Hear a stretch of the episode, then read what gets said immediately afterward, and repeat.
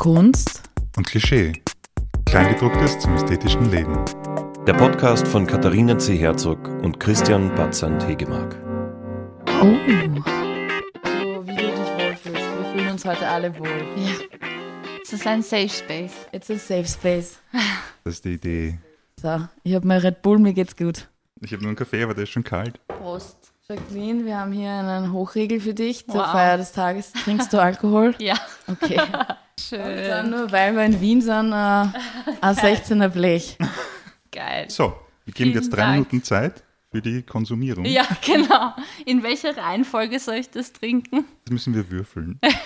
Frederik, Und die Pedigrees. Und die Pedigrees. da komm her jetzt. Komm, geh Platz. Na gut. Also, was wir jetzt auf jeden Fall schon mal von dir wissen, ist, dass dein Wuff sehr selektiv nur Dinge essen mag. Genau. Komm her. Aber das ist okay. Ja, fein. Warum habe ich kein Mikro? Man versteht wahrscheinlich gar nicht, was da jetzt los ist. Da sitzen so drei Leute in so einem Wohnzimmer mit lauter so Dingern und Kopfhörern. Aber er findet das immer sehr meditativ. Auch wenn ich telefoniere, liebt er das. Da schlaft er irgendwie ewig lang. Die Lila mag das auch total, wenn Leute reden und sie im Nebenzimmer ist. Ja. Wurscht was. Also ich glaube vor allem, wenn es Erwachsene sind. sollen, wir, sollen wir losstarten? Wir können auch noch ein bisschen reden, also das ist so chillig da so. Ich habe mich schlecht vorbereitet, glaube ich. Ich habe mich nämlich gar nicht vorbereitet, aber Du, das ist gut, weil wir machen das jetzt einfach Freestyle. Ja. Da, wird, da werden eh die besten Sachen entstehen, wenn man da nicht so viel nachdenkt über bestimmte Dinge, sondern go with the flow. Die Idee von unserem Format ist eh, dass eigentlich so eine Vorbereitung auf unserer Seite stattfinden wird müssen immer, damit wir halbwegs äh, sinnvolle Sachen ansprechen oder, oder ganz so Captain Obvious Fragen nicht verpassen. Aber du bist ja eh die Expertin in deinem Leben. Genau. Ich habe in meiner Abschlussarbeit von meinem Studium war der Theorieteil darüber, dass da gibt es einen, einen Theoretiker, einen Sozialtheoretiker, dessen Namen ich vergessen habe, und der begründet seine Sozialarbeit darauf, dass Menschen immer die Expertinnen ihrer Lebensumstände sind. Schöner Zugang eigentlich. Das heißt, wir sind alle Experten. Ja, Das muss uns auch einmal nachmachen. ich habe ja vorher schon gesagt, dass es eigentlich voll weird ist, wenn man sie sieht. Ich weiß ja schon total viel, weil ich totaler Stalker bin. Aber umgekehrt ist es nicht so. Die Jacqueline weiß jetzt nicht so viel über mich, oder? Weißt du viel über mich? ich habe ein bisschen Recherche reingesteckt, aber es ist, wie du gesagt hast, ist nicht so viel dabei rumgekommen. Ja, ja, ich bin ein bisschen ein U-Boot noch. Noch, noch bin ich ein U-Boot. Aber jetzt wird es durch die Decke gehen und Jetzt. dann wirst du dich vor allen Medien präsentieren müssen. Ja, ja, ich äh, freue mich. Gut so. Es wird grandios werden. Christian, warum haben wir die Jacqueline heute da sitzen? Wir, wir, weil sie schönerweise sich Zeit genommen hat für dieses Gespräch. Wir haben eigentlich heute zwei Themen, über die wir quatschen wollen. Ich sage mal Hallo. Hallo? Hallo Jacqueline. Hallo. Hallo Kevo. Grüß euch. Servus. Einerseits natürlich wollen wir mit dir über dieses ganze Social Media Spiel reden und vor allem deinen offenen Umgang damit. Und in dem Kontext interessiert uns auch Authentizität, weil das ist, glaube ich, ein Wort, das man bei dir sehr stark attachen kann. Ja, und mich interessiert ja auch der kreative Part deiner Persona. Und zwar strugglen ja ziemlich viele mit Mental Health Issues in der Kreativbranche, aber du bist so das Aushängeschild irgendwo, dass du das auch zu etwas sehr Positivem machst. Ja, Christian, du wolltest einhaken. Ja, na, ich wollte eigentlich nur sagen, um, um vielleicht eine Minimal-Intro zu machen. Wen haben wir da sitzen? Wir haben hier Jacqueline Scheiber sitzen, die den meisten Leuten als äh, Minusgold bekannt sein wird. Viele kennen vielleicht gar nicht deinen echten Namen. Einerseits, das weiß man von dir, bist du Sozialarbeiterin, du hast gerade Job gewechselt. Andererseits hast du eben eine Plattform, wo du über 30.000 Leute erreichen kannst. Wie geht's dir heute? Ja, ich bin ähm, sehr wach heute, muss ich sagen. Ich fühle mich äh, sehr da und sehr klar und ich bin eigentlich sehr zuversichtlich jetzt auch mit den letzten Tagen. Ähm, fühle ich mich sehr gut und freue mich auf das heutige Gespräch. Wie meinst du in den letzten Tagen? Was ist da passiert so, dass du dich gut fühlst? Waren da irgendwelche speziellen Punkte? In den letzten Tagen war ja die Black Lives Matter Demo und generell, was sich so auf Social Media auch tut, was da an Solidarität und ähm, Inhalten geteilt wird, finde ich sehr bestärkend, teilweise auch sehr unangenehm, ähm, vor allem als weiße Frau da irgendwie an Orte zu gehen, die irgendwie nicht so cool für einen selber sind und da zu reflektieren. Aber grundsätzlich finde ich das alles sehr, sehr positiv, was gerade passiert und das bestärkt mich auch ein bisschen darin, in meiner Stimmung da mitzugehen. Mhm. Warst du auch dort bei der Demo? Ich war auch dort, ja. Bin auch waschelnass geworden. Schild gehalten? Ein Schild hatte ich leider nicht, weil ich Okay. direkt aus der Arbeit kam, aber. Die physische Präsenz, die genügt auch oft. Und die Stimme. Die Stimme. Hast du geschrien? Ich habe natürlich geschrien. Ja. Es hört sich ja gut an. Also mich freut es, dass es dir gut geht. Mir geht's eigentlich auch gut, jetzt wo du da bist. Ich habe einfach gerade ziemlich viel im Kopf und bin dann beim Biller gewesen und habe da diese Maske umgehabt und beim Biller war es so heiß und ich habe gewusst, Alter, ich muss noch so viel machen, ich muss noch so viel schaffen. Da ist so ein Berg gewesen und dann ist mir wirklich so ein bisschen kurz die Luft weggeblieben und die Maske runtergehen müssen, weil ich mir gedacht habe, so, oh, fuck, ey, wie soll sich das alles ausgehen? Hm. Also es gibt halt auch so Momente, wo es dann nicht so gut geht und das ist ja auch deine Stärke, dass, dass du da offen drüber sprichst. Ich könnte mir vorstellen, dass viele Menschen dich heute als ein Mental Health Advocate sehen. Tust du das auch? Oder wenn ja, wie kam es dazu? Wie fühlst du dich damit? Wie gehst du damit um? Ich glaube, es ist schwierig, sich in eine Position zu begeben, wo man sozusagen das Aushängeschild für etwas wird. Das erlebe ich ja nicht zum ersten Mal. Ein kleiner Diskurs auch vor allem, warum mir diese große Öffentlichkeit zuteil wurde, war ja, weil ich einen offenen Umgang mit Trauer gezeigt habe und habe dann ganz schnell gemerkt, dass ich mich nicht wohl damit fühle, wenn ich das Aushängeschild für etwas bin. Vor allem, weil ich mich dem nicht gewachsen fühle, weil da oft einfach für mich meine persönliche Sichtweise zu eingeschränkt ist, um für eine breite Masse was darzustellen. Grundsätzlich aber ist das Mental Health Thema, psychische Gesundheit für mich, seit ich denken kann, ein Thema. Ich war das erste Mal mit sechs Jahren in Therapie.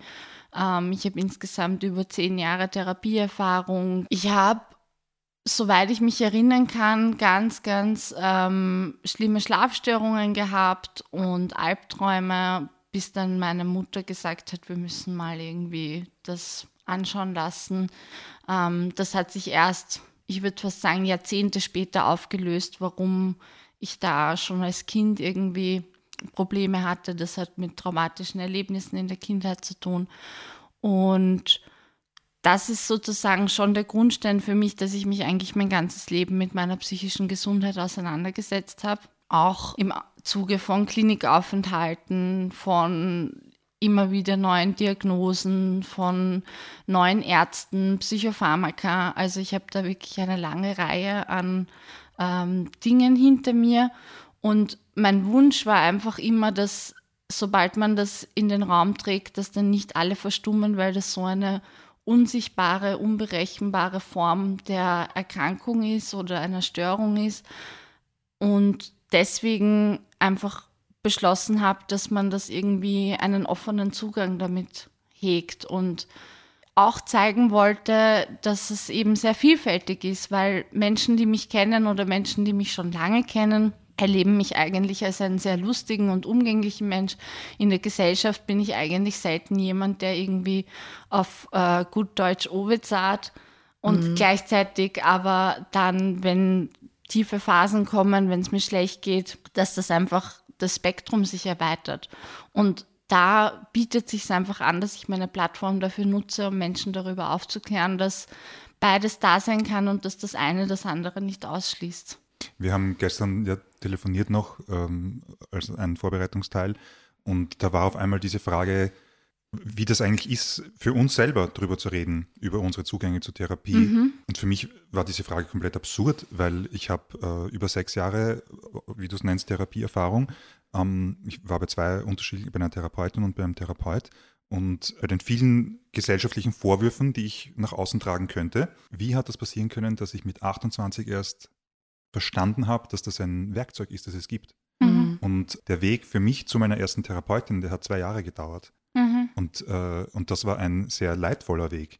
Um es abzuschließen, ich finde das komplett absurd, dass es überhaupt ein Thema sein kann. Ich weiß, es ist so. Mhm. Und ich habe das wie jeder schon aufgehört, was heißt Gesprächstherapie. Man redet ja eh mit Leuten, Ja, aber die halt nie den Abstand haben, deren Beruf es halt nicht ist. die auch nicht wissen, wie sie einem teilweise auch helfen können. Also immer immer gedacht, das wäre eigentlich super, wenn es sowas schon in der, weiß ich nicht, Unterstufe geben würde. Dass man wirklich sagt, man kann, oder es ist ein fixer Termin im Stundenplan, einmal in der Woche zu jemandem zu gehen und mit dem reden, wie geht es mir gerade im Leben, wer bin ich, wo will ich hin. Ich glaube, da wäre man viel näher bei sich oder wird schneller checken, wer man ist oder wie man ist. Ich mag das Bild sehr gern. Ich habe das irgendwann, da habe ich so eine Idee entwickelt und ich habe äh, das oft benutzt, dass Menschen, die keine Therapie haben, die haben so eine Elefantenhaut und die haben zwar genauso die Widerstände und die Einschnitte in ihrem Leben, aber die spüren sie einfach nicht so, weil die Haut außerhalb so verhornt und so ähm, verhärtet ist, dass das innen gar nicht ankommt. Und ich bin Verfechterin davon, dass jeder eine Therapie einmal in seinem Leben oder in ihrem Leben machen sollte, weil das nur dazu beitragen kann, dass wir uns mehr spüren und, und näher an uns heranrücken und auch unsere Empathiefähigkeit ausbauen können, wenn wir Empathie für uns selbst empfinden. Mhm. Absolut. Ich habe mir auch gedacht, das bemerkt ja auch niemand, dass es vielleicht seltsam ist, wenn man ins Fitnesscenter geht mhm. oder wenn man äh, zur Zahnhygiene geht. Urseltsam, dass du zur Zahnhygiene gehst, Christian. genau. Aber ich glaube, ich war in meinem Leben noch keine 30 Mal in einem Fitnesscenter. Und das ist, kann jeder sehr legitim sagen, aber ist das nicht ein bisschen komisch? Wohingegen wenn ich sage, ich bin 60 Jahre alt und ich war noch nie in Therapie, mhm. dann wäre das komplett, ach so, weil du gesund bist. Ja. Nein, weil du etwas verpasst hast. Ja, mhm. das ist sehr treffend. Und ich meine, der Punkt von der Kevo war halt bezüglich Superpower. Ja, also du hast ähm, meiner Meinung nach auf Social Media etwas, was wie ein Defizit gesehen wird, zu deiner Superpower genutzt. Mhm. Dadurch, dass du das offen drüber redest, bist du gar nicht so antastbar oder noch mehr antast bist. Wie sagt man da? Also ich finde es ja in dem Punkt sehr spannend, dass ich, obwohl ähm, 30.000 Menschen zuschauen, ich sehr selten negative Rückmeldungen bekomme oder ähm, irgendwelche Hassnachrichten, Hasskommentare. Und ich glaube, dass das tatsächlich daran liegt, dass die Menschen denken, ich bin zu labil, um mich Nein. irgendwie zu kritisieren. Glaubst du wirklich? Ich glaube einfach, sie sind happy, dass da jemand ist, der sagt, hey, mir geht es manchmal nicht gut. Mhm. Und sie sehen die dann, ich glaube, sie stellen die da so ein bisschen auf einen Protest da. Also kann ich mir vorstellen, dass du bist so eine Leitfigur dann. Aber das ist eben äh, schon noch ein Punkt, der problematisch ist, glaube ich. Also ich erlebe das oft, dass auch natürlich im Schreiben Leute sagen, wow, du hast die Worte gefunden für Dinge, die ich mir gedacht habe oder die für mich wichtig waren ähm, und du gibst mir da eine Stimme und das ist total schön einerseits.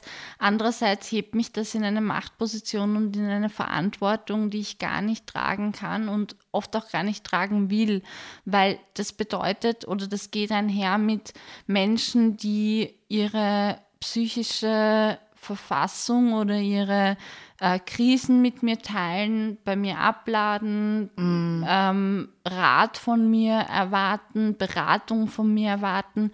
Also das hat auch in den letzten Jahren schon auch viel Arbeit ähm, gebraucht, um zu sagen, ich teile, aber ich bin als Sozialarbeiterin nicht auf Social Media tätig und ähm, bin nicht in der Lage, psychologische Beratung anzubieten. Das ist ja total der, der Drucker für die, oder? Ja. Wie, wie, wie hältst du das überhaupt aus? Also, das, pff, wenn da so 30.000 Menschen einem zuschauen, irgendwo das Leben verfolgen und dann, pff, ich stelle mir das Ich glaube, ehrlich gesagt, habe ich das gar nicht so am Schirm, weil wenn ich es am Schirm hätte, dann würde mich das wirklich irgendwie stressen. Ähm, es ist ungewöhnlich genug, dass ich immer wieder auf der Straße angesprochen werde oder dass Leute mich. Fotos machen wollen mit dir? Nein, es wollen tatsächlich total selten Leute Fotos mit mir machen. Das finde ich sehr schade. Können wir nachher gleich machen. ähm, das, ein schönes Erlebnis war, dass einmal ein ähm, junger Mann mich aufgehalten hat und gefragt hat, ob wir ein Bild machen können, weil seine Freundin so ein Fan von mir ist. Mhm. Und das fand ich sehr süß. Ein guter Freund. Ja. Sehr aufmerksamer Typ. Grüße. Aber ich nehme an, du bist ja da auch reingewachsen. Mm. Das war ja ein Teil dieses Trauerprozesses ja. ursprünglich. Ja. Also eigentlich etwas, was man sehr schwer glorifizieren kann. Also aber hast du auf Instagram mit dir begonnen oder bist du da gleich reingestiegen mit dem Thema der Trauer? Nein, ich habe 2012 mit mir begonnen und ich habe auch früher ganz normalen ähm, Social Media Habitus geteilt. Also ich habe ähm, Bilder von meinem Essen online gestellt und wenn ich bei Freunden bei Konzerten war und das hat sich eigentlich, je mehr die Zahl wurde, desto selektierter wurden meine Inhalte, weil einfach eine Grenze oder eine Abgrenzung nötig war, um schon auch eine Privatperson und ein Privatleben zu wahren. Und das ist auch, glaube ich, die Diskrepanz, dass Leute denken, ich teile sehr viel und ich bin sehr offen ähm, und dabei verpassen, dass es immer noch ein Bruchteil dessen ist, was eigentlich in meinem Leben abgeht. Ich finde das Thema, was jetzt die ganze Zeit über uns schwebt, mm. für mich zumindest, ja. ist das Thema Offenheit. Oder ja. das Wort, sagen wir, das Wort Offenheit. Und dieses Jahr kommt dieses Buch heraus von dir. Genau. Was kannst du uns dazu sagen? Also das Buch ist äh, Teil einer essayistischen Reihe ähm, vom Verlag Kremeyer und Scheria, die sich Übermorgen nennt. Und die haben einfach verschiedene Themen ähm, zusammengepickt, die irgendwie gesellschaftsrelevant äh, sind, gesellschaftspolitisch relevant sind und kamen auf mich zu mit dem Ding irgendwie so, das lag irgendwie auf der Hand, Offenheit, der offene Umgang mit Dingen. Und ich habe im Dezember 2019 angefangen, dieses Buch zu schreiben und erzähle in dem Buch eigentlich hauptsächlich meine Geschichte, so wie ich das immer schon in äh, Fragmenten getan habe. Da ist es aber nochmal einfach eine Stufe tiefer und ich heb sozusagen nochmal meine Kellergemäuer aus und versuche wirklich einen Einblick zu geben, wie das alles bei mir entstanden ist. Und in dem Buch zeigt sich einfach, warum für mich dieser offene Umgang so heilsam ist einerseits und andererseits auch, warum ich glaube, dass es eine irrsinnig positive Auswirkung auf unsere Gesellschaft haben kann, wenn es Menschen gibt, die sich irgendwo hinstellen und sagen, ich eröffne den Raum und ich biete mich an, Projektionsfläche zu sein. Also ich bin sicher davon überzeugt, dass das nicht jeder machen muss und soll und dass es ähm, Platz für alle Arten von Introvertiertheit und Extrovertiertheit gibt. Ich bin einfach jemand, der gerne eine Bühne hat und diese Bühne zu nutzen, damit andere irgendwie kollektiv was mitnehmen können, finde ich, ist ein sehr schöner Gedanke und das funktioniert offensichtlich auch. Es wäre voll super, wenn du jetzt einen Auszug hättest aus dem Buch, aber das haben wir da vorher nicht gesagt. Dann könntest du jetzt so eine kleine Lesung machen. Das kommt dann im Herbst. Genau. Im Herbst kommt es raus. Im Oktober kommt es raus, genau. Mhm. Das kann man jetzt schon vorbestellen, oder? Das kann man schon vorbestellen. Ja, ja das schreiben mir eh ständig Leute, dass sie es schon vorbestellt haben. Schön zu sehen. Aber sag, was wir noch überhaupt nicht besprochen haben und was sich jetzt eh genau zu dem Buch einreiht, ist dein Umgang mit Kreativität. Mhm. Weil jetzt haben wir über Social Media, bla bla bla. Mhm. Aber eigentlich du gehst seit Ewigkeiten deiner Schriftstellerei nach. Mhm. Und das ist zwar etwas, was jeden Tag rezipiert wird, also eben von diesen vielen Menschen, aber ich frage mich oft, sehen dich die eigentlich als Autorin? Weil ich glaube, du siehst dich schon so. Das ist eine sehr ähm, schwierige Frage. Es hat sehr, sehr lange gedauert, bis ich ähm, mich getraut habe, mich schriftstellend Autorin zu nennen, weil ich dafür die Berechtigung nicht gesehen habe, aus dem einfachen Grund, dass ich mich nie irgendwie in eine Kreativszene eingereiht habe, nie den Mut aufgebracht habe, mich wirklich in diesen Kreisen zu messen. Zwar schon mit 19 auf meinen ersten Lesungen etc. war, aber trotzdem immer Angst hatte, wirklich den Konkurrenzgedanken irgendwie auszuleben. Und ich glaube tatsächlich, dass mich mehr Leute als Influencerin sehen, wo, mit dem ich mich überhaupt nicht identifizieren kann, als, als Autorin.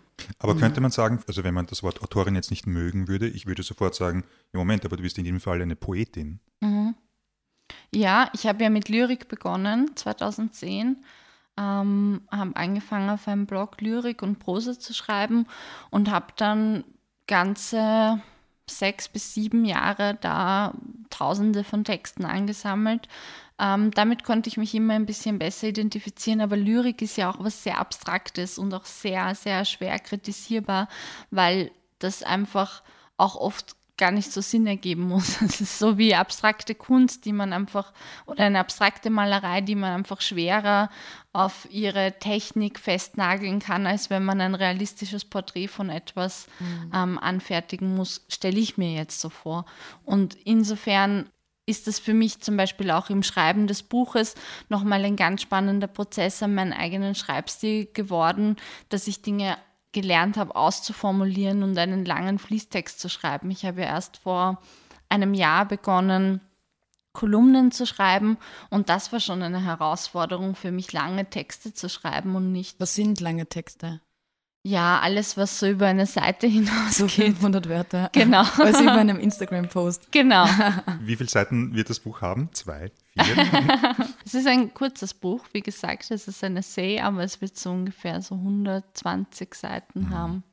Aber mich würde da interessieren, wie der ganze kreative Schaffensprozess dahinter ist. Wie, wie machst du das? Stehst du in der Früh auf und denkst, okay, jetzt trinke ich meinen Kaffee und jetzt geht's los. Jetzt äh, machen wir ein paar Stichwörter und dann läuft das Ding. Schreibmaschinen getippeltappelt. mit dem Buch generell oder mit dem Schreiben an sich? Beides. Aber du kannst mal mit dem Schreiben beginnen und dann aufs Buch eingehen.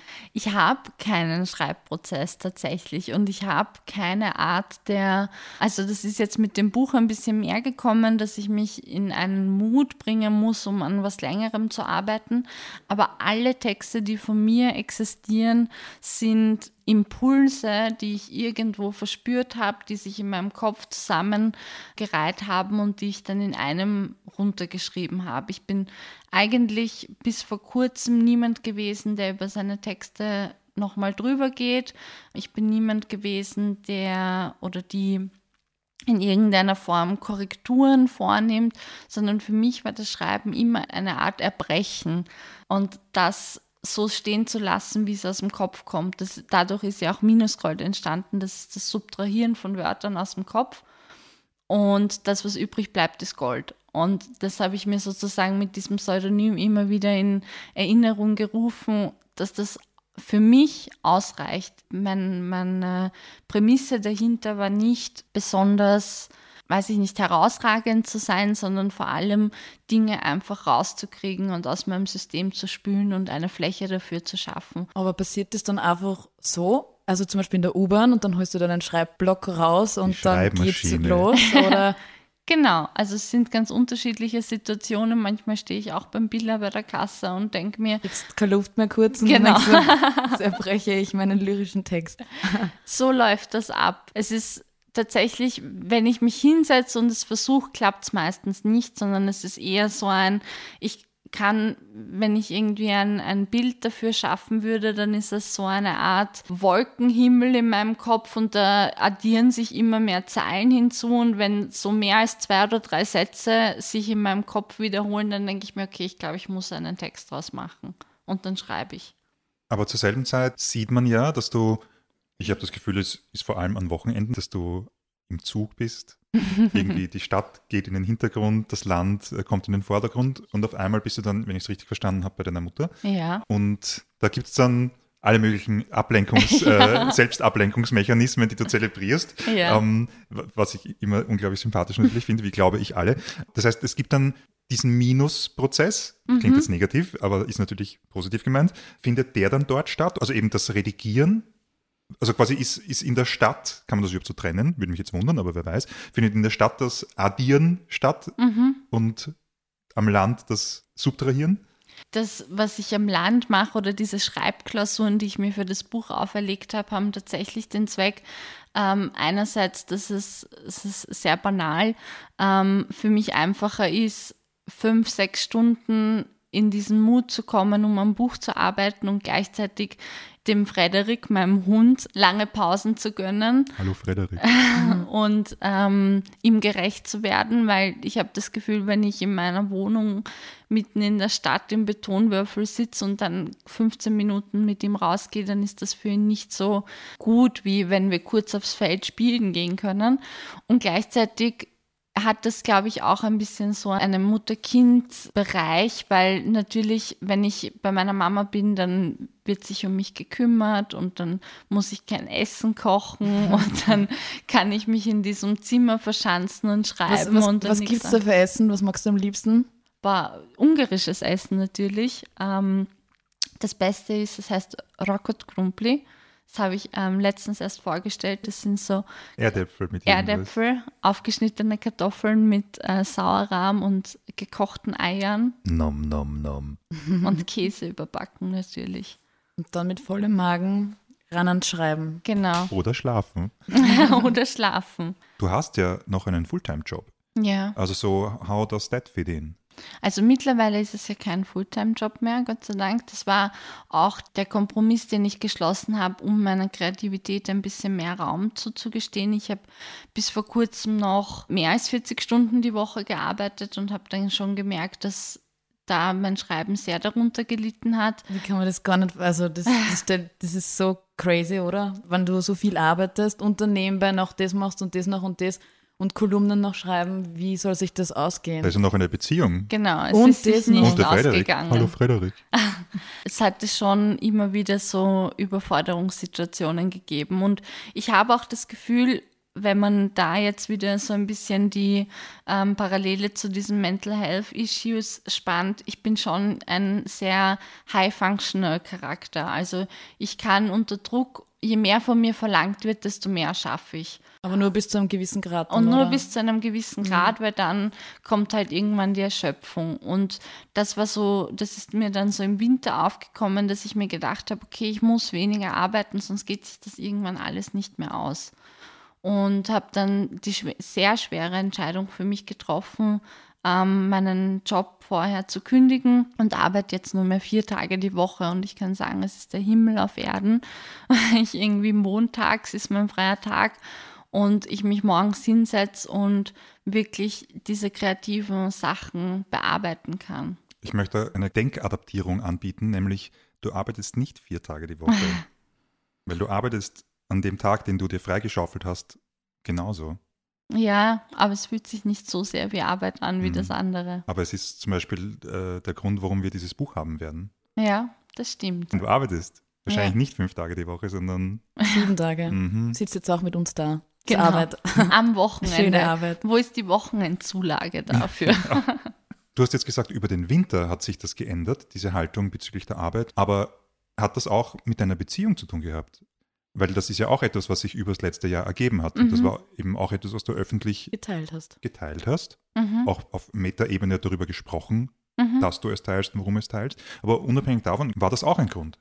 Das war schon auch ein Grund, weil sich nach langer Zeit wieder jemand in meinem Leben dazu zuständig gefühlt hat, mir zu reflektieren, in welchem Rad ich mich eigentlich befinde.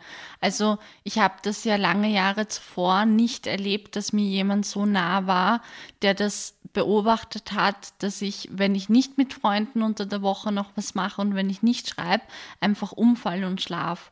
Und ähm, da schon immer wieder die Rückmeldungen gekommen sind, so, du bist total kaputt und es geht so nicht weiter. Und ich halte dir den Spiegel vor, weil die Zeit, die wir zu zweit haben, das ist sozusagen die privateste Zeit und in der Zeit bist du einfach nicht mehr ähm, da, sondern du bist nur am Schlafen, du bist nur Ausgelaugt. ausgelaugt. Und das hat es mir nochmal deutlicher gemacht, dass ich so nicht weitermachen kann, weil das war die einzige Zeit, in der ich nicht performt habe. Könntest du vielleicht in dem Kontext sagen, was bedeutet Liebe? Also ich glaube, Liebe ist wirklich, also für mich ist es schon auch, das war ein, ein sehr schwieriger Prozess für mich, jemanden sozusagen immer mehr in die, also vielleicht, wenn man es von oben herab beginnt, ich bin es gewöhnt, private Dinge mit anderen Menschen zu teilen, grundsätzlich. Und es ist für mich, liegt da keine Schwierigkeit darin, sozusagen offen zu sein.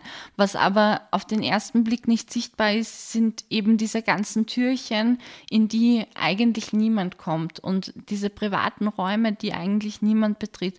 Und jemanden da reinzulassen, und die Angst abzulegen, vor allem auch mit meiner Vergangenheit natürlich eine große äh, Verlustangst, die damit einhergeht, bedeutet für mich letztlich auch Liebe. Und für mich hat sich dieses Gefühl sehr darin gezeigt, dass ich eben in diesen Momenten der Zweisamkeit so ganz zur Ruhe gekommen bin und ganz bei mir war und ganz in dieser Zweisamkeit war.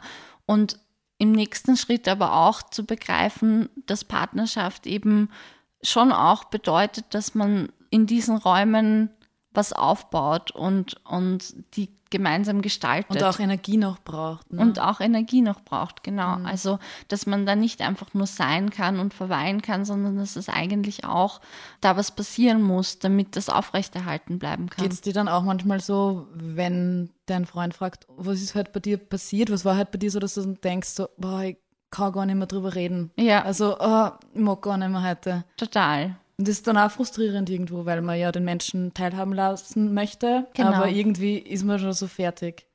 Das ist bei uns ein großes Thema, diese Teilhabe und auch wieder, was, was Mental Health angeht, auch ihn teilhaben zu lassen an den Phasen, wo es mir nicht so gut geht.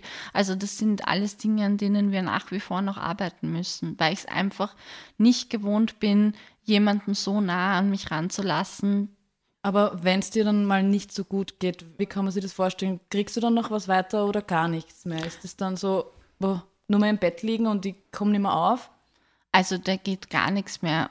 Das ist tatsächlich eine Form oder ein Zustand, in dem ich alles vernachlässige. Ich esse nicht mehr richtig, ich kann kaum Körperhygiene nachgehen. Das, mhm. Da gehe ich dann einmal zwei, drei Tage nicht duschen. Mhm. Ähm, da liege ich nur rum also ich bin grundsätzlich jemand, der viel organisiert, der viel plant, der immer aktiv ist und das fällt dann einfach alles weg. Also das ist dann einfach nicht möglich und ist immer gleichzusetzen mit so einem Nullton im Kopf. Also da fällt es mir dann schwer, mich zu irgendwas aufzuraffen. Und weißt du dann, wenn diese Phasen beginnen, tut sie das irgendwie anbahnen? Merkst du dann, okay, jetzt kommt diese Phase bald wieder? da ist dann wieder, wo mir das Spiegel vorgehalten wurde. Mein Freund hat letztens gesagt, es war vor kurzem, hatte ich zwei, drei Tage, wo es mir ähm, so semi nicht gut ging. Also es war gerade noch so abgefangen, aber er hat dann gesagt, du mir ist aufgefallen, seit zwei Wochen hast du nicht mehr richtig gelacht. Mir fällt das nicht auf, aber wenn ich es dann so gespiegelt bekomme, ähm, gibt es schon Anzeichen dafür, dass sich was anbahnt. Mhm, okay. Aber konntest du es oder ihr es in dem Fall dann abfangen durch dieses Wissen? Ja, es war dann, es hat dann einfach nicht so lange gedauert. Also es war dann so, dass es nur so ein, ein kleiner Absacker war in, diese, äh, in diesen Keller, wenn wir bei dieser Hausmetapher bleiben. Aber es hat sich nicht ganz ausgebreitet. Aber gibt es da Tools, wie man sich raufholt? Muss man dann im Zimmer sitzen und mal eine kurze Runde lachen? Oder ich weiß nicht, funktioniert das? Das wäre so schön, wenn ich meine. Ja, es, ja. es gibt so Lachseminare, wisst ihr das ja? Nein. Gibt es wirklich, ich mag das jetzt nicht vormachen, aber da fängt einer ins Lachen an und dann müssen alle lachen. Wirklich? Ja. Mhm. Meine Ärztin hat damals, ich war ja ähm, vergangenes Jahr zwei Monate im Krankenstand, nachdem meine Diagnose mit der bipolaren Störung kam und da ging es mir ganz dreckig und die hat dann gesagt, ich soll mir einen Bleistift zwischen die Mundwinkel spannen, um mehr zu lachen. Ja. Aber ich habe das nicht so hilfreich empfunden. Ähm, Tools, wie man das auffangen kann. Also mir hilft es total, und das ist auch einfach ein Ergebnis von Therapien, wenn andere Leute Verantwortung für mich übernehmen in dem Moment. Also ich brauche das total, dass jemand sagt, komm, ich pack dich jetzt zusammen und wir fahren ans Ende der Stadt in den Wald und wir gehen jetzt fünf Stunden. Oder ähm, mir irgendwas zu essen macht oder also ich kann dann auch und ich tue dann auch. Es ist dann nicht so, dass ich sage, nein, ich ähm, es jetzt nicht aufzustehen, aber ich brauche einfach diese Art von Verantwortung, die mir abgenommen wird und diese Entscheidungen, die für mich gefällt werden. Kannst du das zu dem Zeitpunkt oder in so einer Phase auch artikulieren? Im Sinne von engste Gemeinde, ich brauche? Nein, nein, das geht nicht. Das ist, ähm, das ist einfach auch mit Scham verbunden, weil ich das Gefühl habe, ich will dann niemandem zur Last fallen oder ich möchte ähm, niemandem das Gefühl geben, jetzt verantwortlich für mich sein zu müssen. Was natürlich tricky ist, weil oft einfach der Menschen nicht wissen, ähm, braucht sie das gerade, kann sie das gerade. Das war auch in meiner Aufklärung über Trauer also ein ganz wichtiger Punkt, diese Selbstinitiative auf Menschen zuzugehen, wo man nicht genau weiß, wie die Antwort ausfällt. Wenn man in einer halbwegs stabilen Verfassung ist, dann hält man das auch aus, wenn jemand sagt, du, das passt für mich eigentlich gerade gar nicht. Aber diese Angebote zu setzen, können wirklich jemandes Tag retten. Na, man hat ja wahrscheinlich oft vorher ein bisschen Angst, wie die reagieren. Ne? Und man Mhm. könnte ja eigentlich nur fragen, was soll, was soll sein, außer dass sie jetzt gerade sagen, sie haben keine Zeit oder es Ja. geht gerade nicht. Ja, Eh, Hilfe suchen, einfach offen reden über das. ja. Und sag, ist da eigentlich deine kreative Arbeit oder auch deine Sozialarbeit ein Anker oder eine Bürde? Es ist lange Zeit, also meine kreative Arbeit ist ja daraus entstanden, dass ich diese schwierigen Phasen verschriftlicht habe und das war mein Ventil oder ist mein Ventil und mein Werkzeug und es ist auf jeden Fall wahnsinnig erleichternd für mich zu schreiben und, und Dinge to get things off my chest ist, glaube ich, der beste Begriff dafür. Das sozialarbeiterische Wissen, das ich dafür habe, ist nur im nächsten Schritt, glaube ich, hilfreich, weil es vor allem in der Aufklärung oder in meiner Haltung auch mir gegenüber ein bisschen sanfter ist, wie wenn ich keinen Einblick in psychische Erkrankungen auf einer Metaebene hätte.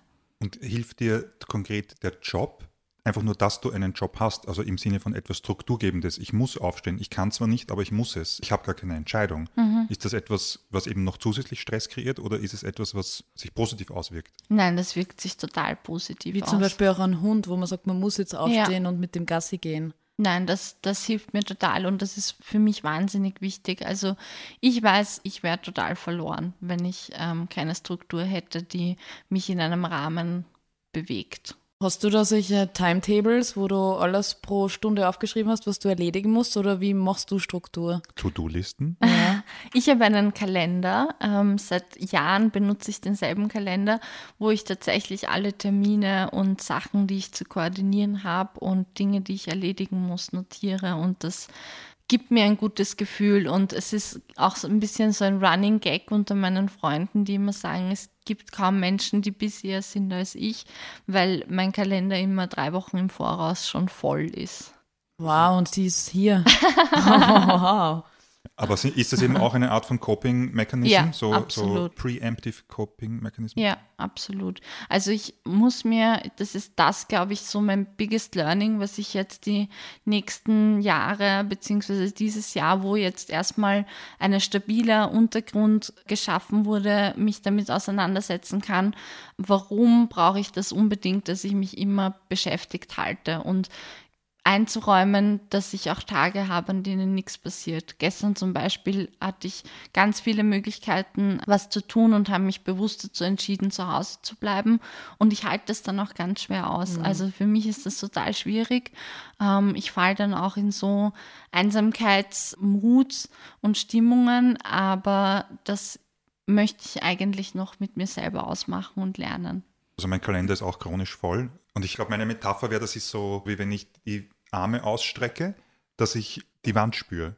Und wenn dann nichts ist, es heißt nicht automatisch, dass es blöd ist, weil manchmal ist es voll schön, dass du die Arme ausstreckst und du kannst einfach dich ausstrecken. Aber Ja. ich kenne das auch, dass es so ist, ja, aber ich habe jetzt keinen Boden mehr unter den Füßen eigentlich. Ja. Was ist hier? Es ist gar keine Struktur da. Und das stimmt dann bei mir eigentlich real eh nie, weil ich habe genug Sachen, die ich auch ohne Termine tun kann. Ja. Aber manchmal fühlt es sich so an. Oder manchmal fühlen sich auch freundschaftliche Termine wie Termine an. Ja. Das ist halt dann, wenn man älter wird und weniger Zeit hat für Dinge, dann ist alles so geplant und das verliert dann an Leichtigkeit. Ja. Also früher trifft man sich ja mit Freunden, da kann man zehn Stunden sitzen und komische Filme anschauen und mittlerweile ist es so, okay, ich brauche ein Date, wir haben zwei Stunden Zeit, lass uns über unser Leben reden, danach muss ich wieder arbeiten, danach. Also dieser Druck von außen oder von allem, das Von uns ist selber. Ich meine, wirklich von uns selber am meisten. sind Ne? wir komplett selber schuld. Also Trotteln. Mich würde interessieren, wann du zum Beispiel eine schlechte Phase hast und du musst Dinge abgeben. Ja. Du hast Deadlines, du musst irgendwelche Kolumnen schreiben. Wie machst du das dann? Was sagen die Leute dann? Akzeptieren die, okay, sie kann das jetzt nicht abgeben, weil sie, ihr geht's gerade nicht so gut? Oder arbeitest du vor? Also ich arbeite nicht vor, ich bin ein Last-Minute-Mensch, äh, auch was Deadlines angeht. Und es kommt tatsächlich echt oft vor, dass sich das immer ähm, dann trifft. Aber da greift wieder ein bisschen mein High-Functional-Charakter durch. Also ich gebe eher was Schlechtes ab, als dass ich was nicht abgebe.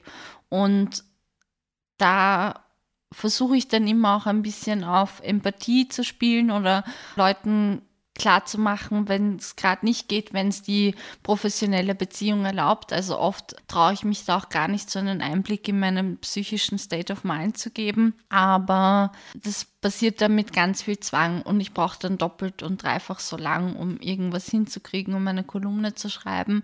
Aber ich muss da irgendwie drüber und da zwinge ich mich dazu. Auch wenn du echt nichts machen kannst an diesen Tagen, aber dann zwingst dich zu dem. Ja.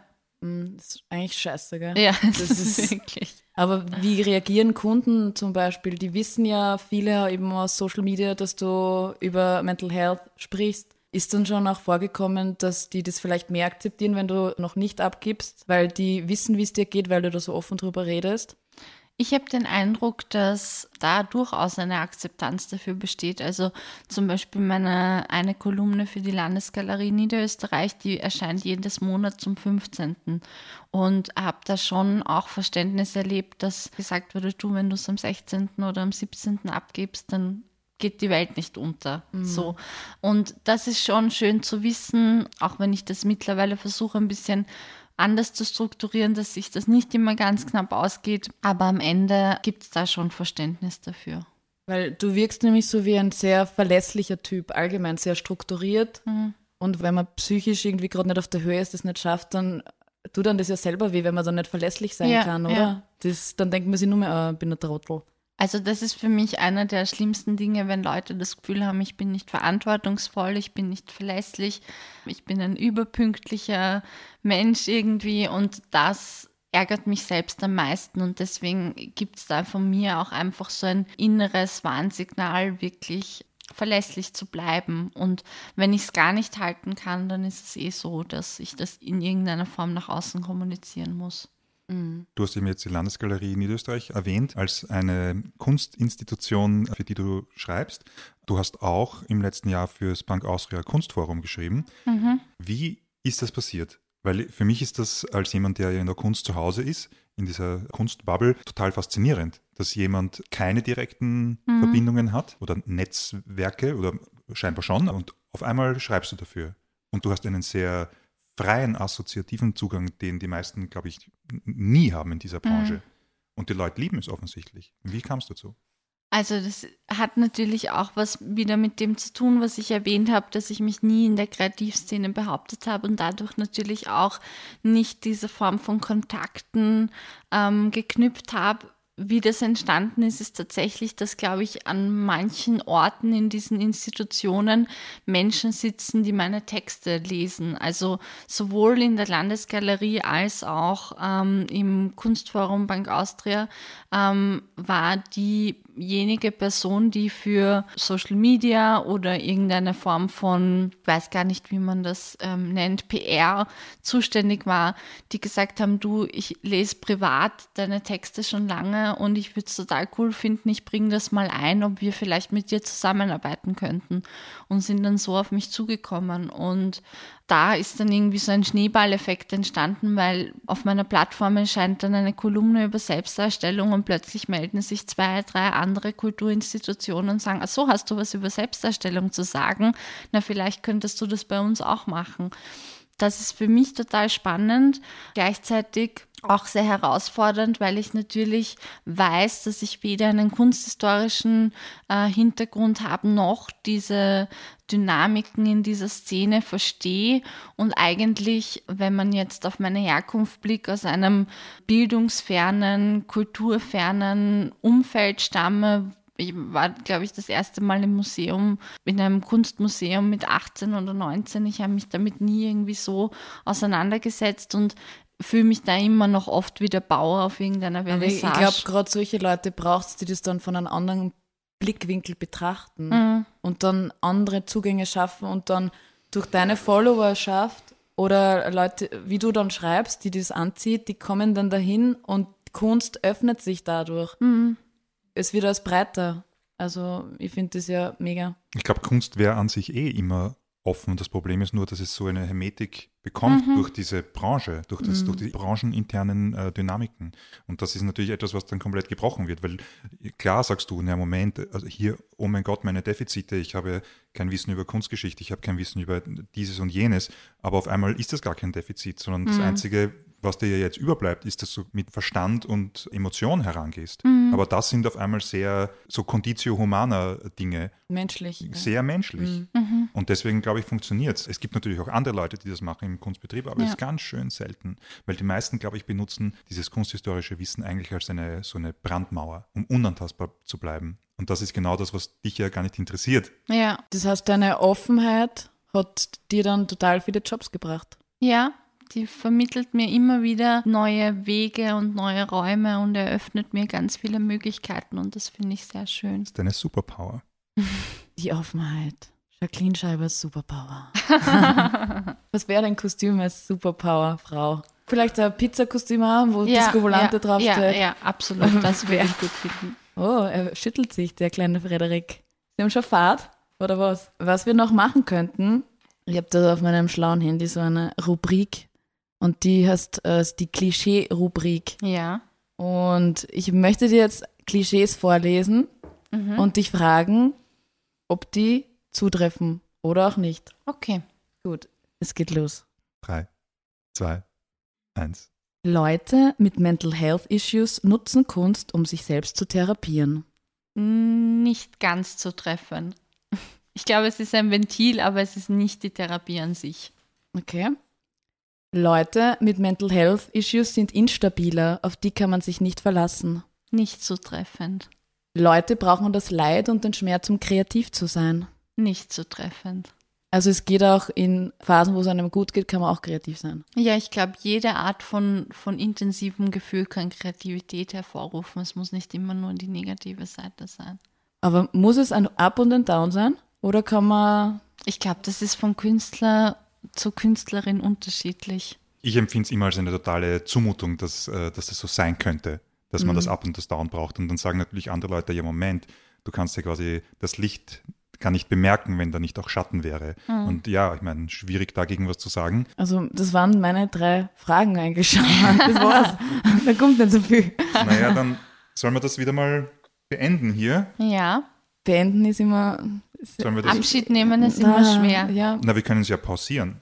Vielleicht wäre es ganz cool, mit manchen Leuten nochmal zu reden. Nach ein paar Monaten. weil sich so viel ergibt oder weil es so viel Themen gibt, Unterthemen in dem großen Thema. Oder weil so viel Arbeit dann noch geleistet werden muss in dem Themenbereich. Oder weil es vielleicht einfach spannend ist, ein Update zu haben. Ja. Ich komme da mit meinem Buch wieder. Boom. Yeah. Und dann gibt es diese Vorlesungen. Ja, genau. Und dann gibt es eine Leseprobe. Sehr gut. Das hört sich schön an. Cool. Also mich hat es sehr gefreut. Jacqueline, vielen Dank für deine Es war Zeit. mir ein inneres Blumenpflücken. Pflück, pflück, pflück. Na gut, dann sagen wir Bis zum nächsten Mal. Tschüss. Ciao, ciao. Tschüss.